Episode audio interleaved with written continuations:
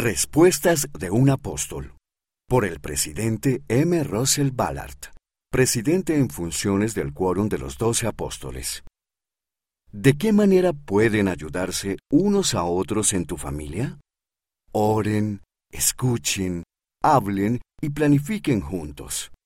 Tomen decisiones juntos. Incluyan a todos. Los niños mayores pueden ayudar a los niños pequeños.